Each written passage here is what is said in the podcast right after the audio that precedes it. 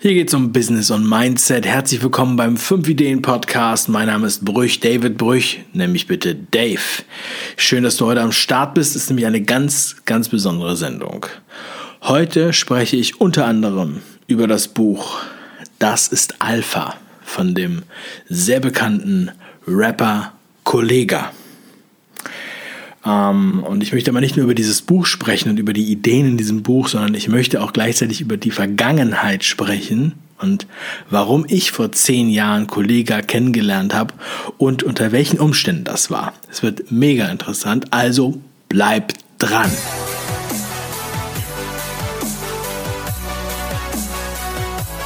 Wenn du diesen Podcast hier regelmäßig verfolgst oder das eine oder andere Interview mit mir schon mal gehört hast oder zum Beispiel das bekannte YouTube-Video Die Wahrheit über Dave kennst, dann hast du schon mal am Rande mitbekommen, dass ich vor irgendwann in grauen Vorzeiten mal beim Radio war, dass ich ein Radioproduzent war oder wie auch immer man das nennt.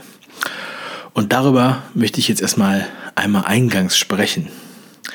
Ich habe vor ja, mittlerweile 13 Jahren ein Pflichtpraktikum machen müssen für mein Medientechnikstudium. Und ich wollte damals eigentlich Musik machen und wollte zu einem Tonstudio. Und in Hamburg waren extrem viele Tonstudios.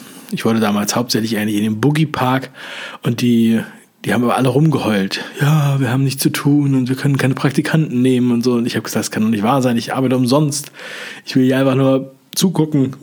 Aber denen war das irgendwie unangenehm, dass sie so wenig zu tun hatten. Und dann bin ich von einem Studio zum nächsten und keiner wollte einen Gratis-Praktikanten. Ich dachte, ich werde bekloppt. Und äh, dann sagte ein alter Zivi-Kollege, ja, frag doch mal bei Tide 96.0, die nehmen immer gerne Praktikanten. Es war halt ein lokaler Radiosender mit Fernsehsender. Es war ursprünglich mal der offene Kanal, aber das gehörte dann zur GEZ und wurde dann neu umbenannt und so weiter. Hin und her, scheißegal. Aber dann bin ich dahin und das war quasi ein Laden, der bestand fast nur aus Praktikanten. Villa Kunterbund. Am Wasser, Uferstraße, damals der Wahnsinn, supergeil. Ja. Ich komme dahin, wollte dann drei Monate Pflichtpraktikum machen, war Radiopraktikant, die haben mich dann auch angenommen, äh, habe dann den Programmplan da programmiert, und habe angefangen, eigene Sendungen mitzukreieren. Wir haben eine Boulevardsendung live gemacht mit Call-In, haben einfach so die Bildzeitung oder die Morgenpost aufgemacht und haben darüber Sendungen gemacht, live im Studio. Es war echt super cool, coole Technik und so weiter. Habe ich dann auch technische Betreuung gemacht für so eine klassischen Sendungen, also Klassikmusik, ja, und sowas alles. ähm, ich hatte eigentlich ursprünglich gar nicht vor, länger da zu bleiben und ich hatte auch nicht vor, eine eigene Sendung zu machen. Bei mir in meinem Leben ist das irgendwie immer so, dass ich zu den Sachen irgendwie reinwachse. Ja. Äh, darüber kann ich aber ein anderes Mal nochmal sprechen. Auf jeden Fall war das dann so, ich habe halt ähm, gerne auch aufgelegt, zu Hause eigentlich hauptsächlich und ein bisschen auch ab und zu mal irgendwo im Club und so. Aber ich hatte dann mich einmal eingeschlossen und habe zu Ostern mich zwei Wochen lang eingeschlossen und habe mir alte Platten bei eBay gekauft und habe ein Mixtape zusammengebastelt. Und das ist, sowas hast du noch nicht gehört. Sowas hast du noch nicht gehört. Das ist der Wahnsinn. Ich glaube, ich verlinke das mal in den Show Notes. Ich komme jetzt auch gleich zum Punkt und ich komme auch gleich zu Kollege. Ja. Ich muss mich leider so ein bisschen ranpirschen, damit das Kapitel hier auch wirklich abgeschlossen ist, weil es ist extrem wichtig. Es gehört alles dazu. Dann habe ich 2006 dieses Mixtape gehabt und es war ungefähr 45 Minuten lang oder 50 Minuten. Und ähm, dann habe ich das beim Radio gezeigt und mein Chef Peter, der sagte, das ist geil, das können wir senden.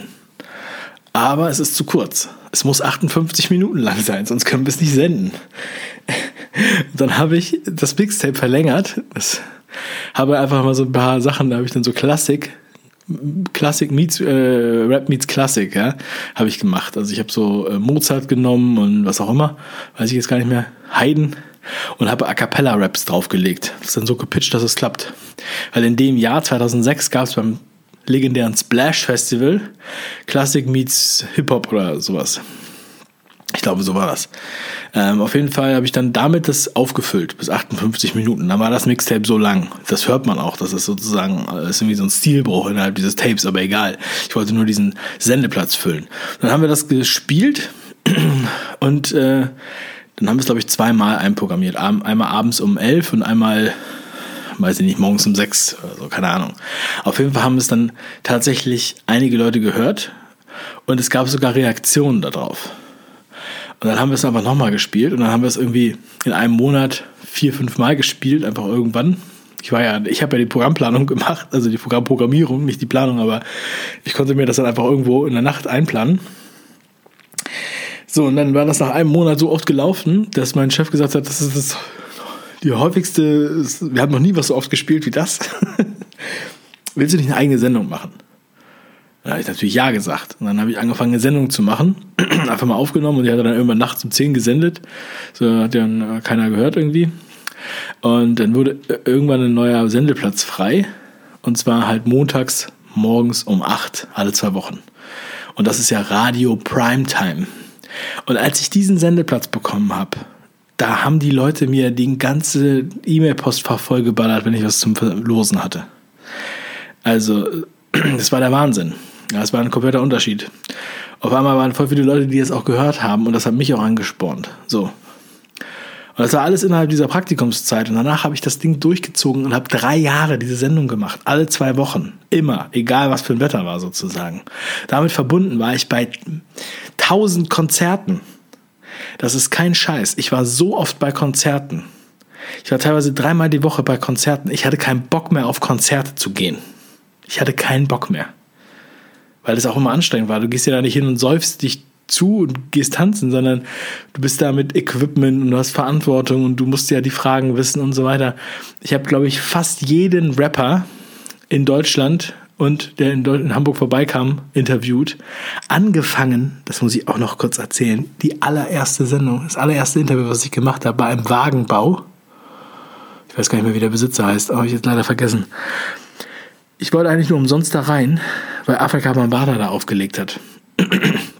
Und dann sagt er, willst du den auch interviewen? Und ich sag, ja.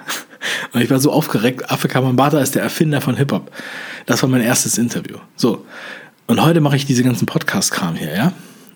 Und ähm, ich liebe das auch. Ja? Aber das waren die Anfänge. Das ist zwölf Jahre her. So, und warum erzähle ich das alles? Ich habe gestern Nacht hier gesessen und habe mir zwölf Stunden äh, Radiosendung im äh, Schnelldurchlauf angehört, weil ich ein Interview gesucht habe. Und zwar das Interview mit Kollega. Ich habe das Interview mit Kollega gesucht. Und ich erzähle auch mal die Geschichte, wie das damals war. Es war 2006 oder 2007. Und Kollega war beim Splash auf der Bühne und wurde extrem ausgebuht. Ähm, ausgelacht. Die Leute haben gesagt, was, also im Grunde genommen hat ihn gar keiner beachtet. Ich habe ihn auch nicht beachtet. Ich fand, ähm, er war auch damals, er war halt noch im Vergleich zu heute, war er ein kleiner Junge. Ein kleiner, dünner Junge. Ich glaube, er hatte so einen glitzernden Ohrring. Und er sah, er hat schon so ein bisschen hart gesprochen und das war so witzig, weil ähm, es wirkte so, als wenn so ein kleiner Junge irgendwie besonders hart rüberkommen will. Und ähm, aber er hat echt cool gerappt. Er hat richtig cool gerappt. Also er hat diese Double Times schon gerappt und so. Ähm, ich habe mich damals, ich habe richtig aufmerksam bin ich auf ihn geworden, als er mit Prinz P auf Tour war. Er war die Vorband von Prinz P und Prinz P mag ich auch sehr gerne. Und Prinz Pi war das Jahr vorher, glaube ich, mit Taktlos auf Tour. Und dann war er auf einmal mit Kollege auf Tour. Und da habe ich erst gedacht, wieso fette der mit Kollege auf Tour, ja? Ähm, und ich war ja ziemlich tief in dieser ganzen Hip-Hop-Szene drin und habe sie alle möglichen Leute da interviewt. Irgendwo muss diese Sendung auch noch schlummern. Auf irgendwelchen alten Festplatten, die bei uns im Büro liegen, gestapelt. Da liegen Tausende. Und dann war es so, dass Favorite, der Rapper Favorite, auch vom äh, Label Selfmade Records, damals war der Kollege auch bei Selfmade Records, die waren dann zusammen auf Tour. Und ich wollte eigentlich nur den Favorite interviewen, ganz ehrlich gesagt. Und, ähm, und Kollege war halt mit dort am Start. Ja, und ähm, für mich war das aber so,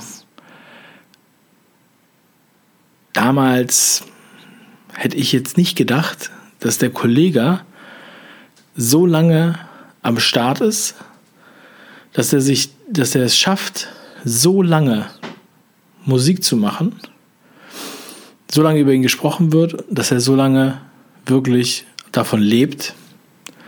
Das hätte ich wirklich niemals gedacht. Nun ist es so, dass ich halt auch in, äh, in Hamburg groß geworden bin und dadurch auch mit Hip-Hop anders, äh, sagen wir mal, ähm, sozialisiert bin. Und das war überhaupt nicht so mein Jazz. Für mich war es eigentlich so, dass ich ähm, diese, diese neue Ära und das, was mit Kollega kam, für mich so, das war wie so, wie so ein Strich, so ein Schlussstrich für das, was ich bis dahin gedacht habe. Das war wie so eine neue Epoche, die da losging. Und ähm, ja, das ist echt extrem witzig, ja, weil ich habe dann einfach gesagt, du Jahre so Kollege, abgehakt, das ist nicht mehr mein Ding. So. Ich habe ja jetzt auch lange keinen Hip-Hop mehr gemacht und keine Hip-Hop-Radiosendung mehr. Und irgendwann, blitzte immer mal wieder so Kollege auf in den Nachrichten und so. Ja? Also ohne dass ich jetzt Hip-Hop-Zeitschriften lese, halt kam er halt immer mal wieder auf. Mir ist schon aufgefallen, dass er extrem körperlich sich verändert hat. Ja? Sich total krass äh, ja, trainiert hat und so dass er jetzt auch voll den Bart hat und so und jetzt aber mal sein Äußeres definitiv auch zu dem passt, was er, wie er redet und wie er spricht und wie er rappt. Mittlerweile. Echt mega cool. Äh, auch seine Haltung finde ich super. Wie er in den Interviews rüberkommt. Da habe ich mal das eine oder andere Interview dann gesehen, wo er auch durchaus strittige Themen angesprochen hat. Und man merkt halt auch, dass er äh, nicht irgendwie so ein Holzkopf ist ja, sondern dass er sich halt auch, dass er halt auch schon echt sehr clever ist. Und ähm, jüngst war ja erst diese Farce mit der Echo-Verleihung, wo sie jetzt gesagt haben, sie hätten wegen Kollega den Echo äh, abgesagt, ja, oder weil das ein Skandalrapper ist und so weiter. Und in Wirklichkeit interessiert sich ja kein Schwein für den Echo. Die Echo-Verleihung ist so ein total politisches Instrument und alles, was der Kollege da gemacht hat, war ja komplett richtig. Ähm, deswegen, äh, die haben natürlich irgendwie nur so einen Grund gesucht, damit sie den Quatsch endlich mal sein lassen können. Die Echo-Verleihung war ja früher in Hamburg, die haben sie auch nach Berlin verlegt, weil alles nach Berlin verlegt werden muss, weil Berlin ja so künstlich gehypt werden muss. Ja, und ähm, es hat sich einfach schon kein Mensch mehr dafür interessiert. Weil wenn sie sich die ganze Zeit selbst beweihräuchern, wie das Politbüro, dann äh, ist es einfach immer witzlos. So, und jetzt komme ich auf einmal wieder dazu, über Kollega zu sprechen hier im 5 Ideen Podcast, wo es um Business und Mindset geht. Und das finde ich so witzig, dass sich das, wie sich das Leben manchmal so dreht. Das ist so ein, hätte ich niemals gedacht. Und es ist nicht Favorite, in dem ich hier rede, und es ist nicht Prinz Pi, über den ich hier rede, oder sonst sehr viele andere, sondern es ist Kollega. Ich bin gezwungen, mich mit Kollega auseinanderzusetzen und habe mich auch schon sehr darauf gefreut, muss ich sagen. Nach dieser ganzen Echo-Geschichte ähm, kam jetzt sein Buch. Das ist Alpha. Und da habe ich erst so gedacht, Mensch, krass, der hat ein Buch geschrieben. Ist ja interessant. Ich glaube, ich werde mir mal das Hörbuch holen.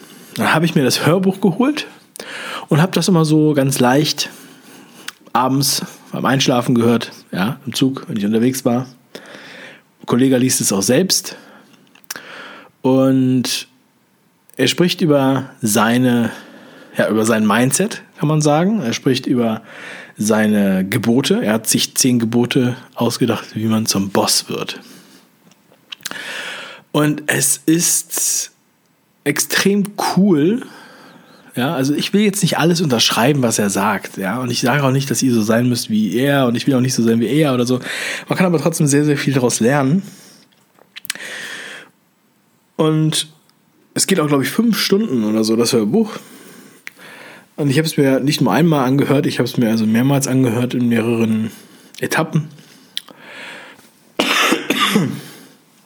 Und ja, er ist mir echt extrem sympathisch geworden. Ich finde, seine Haltung ist extrem, aber ist, ähm, ja, finde ich sehr authentisch.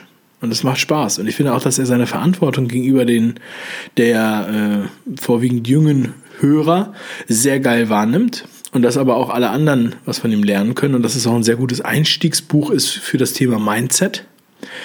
Für das Thema, sagen wir mal, straight sein Ding durchziehen, auch Umgang mit Geld, Lebensweisheiten, Lebensphilosophien, das ist alles Mögliche. Auch diese Geschichte mit dem Splash steht in diesem Buch drin. Lustigerweise. Auch lustig ist, ähm, wie Kollege dann sagt, richtige Männer müssen auch kochen können. Richtige Männer müssen sich gutes, nahrhaftes Essen selbst zubereiten können. Und ich meine damit kein Spiegelei. Ja? Es sind so viele Sachen, die da reinspielen. Auch geh mit deinem, wie gehst du mit deinem Geld um? Gib nicht mehr Geld aus, als du hast.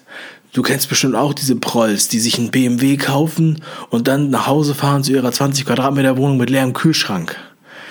Äh, ich meine, es ist wirklich ein geiles Augenöffnerbuch.